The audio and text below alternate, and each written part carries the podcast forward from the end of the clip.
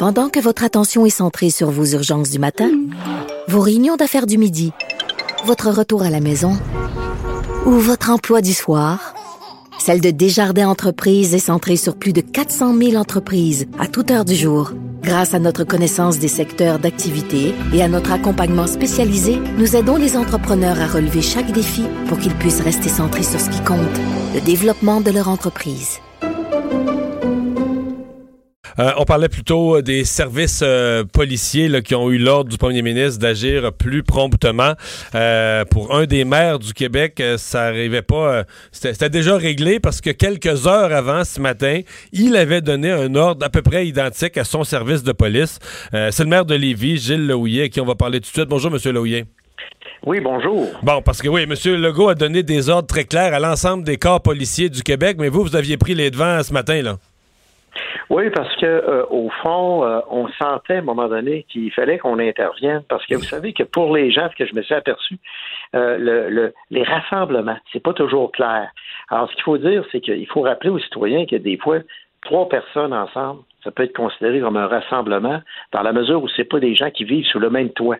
C'est comme si moi, par exemple, je dis aux gens de ma rue, on est confinés toute la semaine, tout le monde est dans ses mains, dans, on est tous dans notre maison. Puis je dis aux gens de la rue, on va se rejoindre en bas de la rue, on va aller prendre une marche ensemble, la gang. Alors, on peut pas, on peut pas faire ça.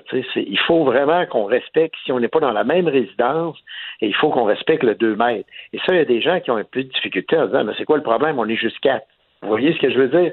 Alors qu'en réalité, rassemblement, dans ce cas-ci, ça veut vraiment dire que si vous n'êtes pas dans la même résidence, que euh, c'est, vous ne pouvez pas aller prendre une marche avec votre voisin si vous ne respectez pas le 2 mètres. Hmm. Alors donc, c'est des petits éléments qui ont l'air banals, mais qui sont importants. Et là, on se rend compte que ça va prendre une intervention policière. Nous autres, dans le fond, ce qu'on a fait, on a pris la brigade moto et la brigade qu'on va bientôt euh, affecter euh, pour les pistes cyclables, la brigade vélo, et on l'a transformée en brigade COVID. donc, vous avez carrément créé une brigade attitrée à, ça. Exact, exact. 14 policiers qui viennent appuyer nos quelques 130 policiers réguliers. Là. Alors, supposons, par exemple, qu'une patrouille régulière euh, est appelé pour euh, euh, une, une intervention criminelle, à ce moment-là, la patrouille prend immédiatement le relais. Parce qu'on veut assurer une surveillance soutenue. On a 170 parcs dans notre ville. Et nous, on veut maintenir les parcs ouverts parce que sinon, les gens pourront plus prendre d'oxygène à nulle part.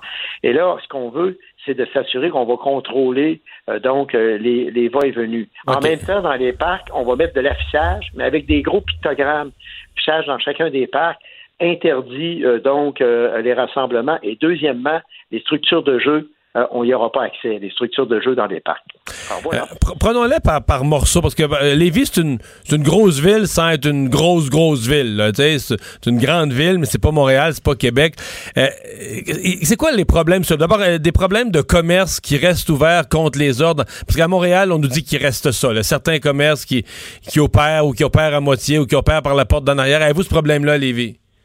Non, on l'a pas. Euh, nous, euh, les gens euh, suivent pas mal la consigne de façon générale et ça va assez bien de ce côté-là. On a uniquement des entreprises essentielles qui opèrent. qui souvent qui souvent opèrent des contrats pour le gouvernement, justement, dans le cadre de la COVID. Alors, donc ça, nos policiers sont, en règle générale, informés de ça. Sans règle.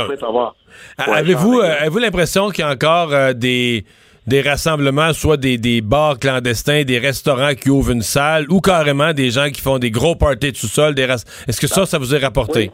Bon, ben ça, voilà où est le problème. Et la semaine dernière, juste, on a compilé, parce que c'est pour ça qu'on a commencé à montrer un peu de, un peu de muscle, c'est plate à dire, là, mais c'est, en passant, c'est pas pour la majorité. La forte majorité de la population de la discipline est extraordinaire. Mais ce sont les, les exceptions qui peuvent faire déraper l'opération. Alors, la semaine dernière, on a eu on a eu 100 cas une centaine de cas, 101 pour être plus précis, 101 cas euh, donc de dénonciation.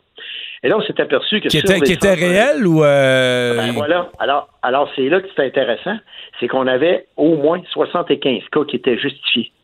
Vous voyez ce que je veux dire? Donc il y avait des vrais rassemblements là.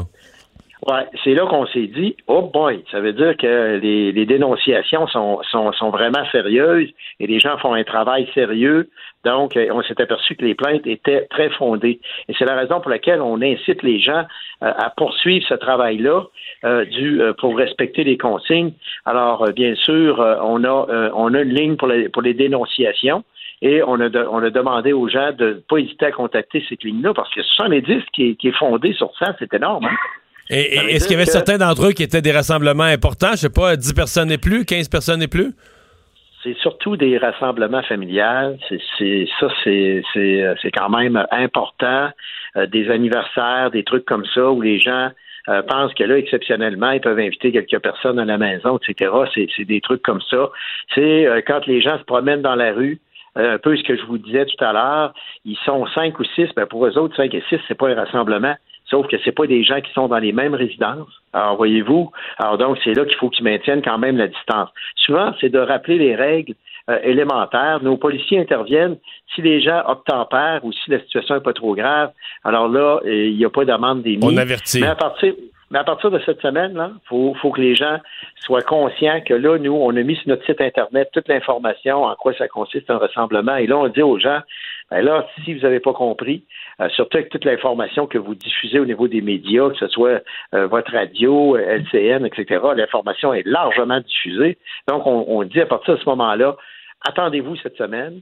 Est-ce que oui, vous pourriez avoir des amendes? Et comme euh, vous le savez, nous, euh, tout ce que le policier fait, c'est que, en passant pour les amendes, je vais expliquer comment ça fonctionne. Le policier, ce qu'il fait au niveau d'une amende, c'est que lui, il va donner un constat à la personne et ça s'en va au directeur des, poursuites pénales parce que c'est pas nous qui allons déterminer l'amende entre 1000 et 5000, vous voyez, mais on sait une chose. L'amende minimale est de 1000 dollars. Donc, on peut pas arriver, nous, puis dire, hey, toi, euh, vu que tu es jeune, euh, t'as pas d'argent, on va te donner une amende de 100 dollars. Le gouvernement a établi les balises, c'est 1000 dollars minimum d'amende. Et c'est le DPCP qui, qui opère les poursuites, là. Oui, exactement, exactement, qui va après opérer la suite. Mais nous, dans le fond, au niveau de nos policiers, il faut que les gens sachent, parce que moi, j'aime mieux avertir d'avance. Je dis aux gens, là, attention, là, on va intervenir parce que là, il y a les vacances de Pâques qui s'en viennent.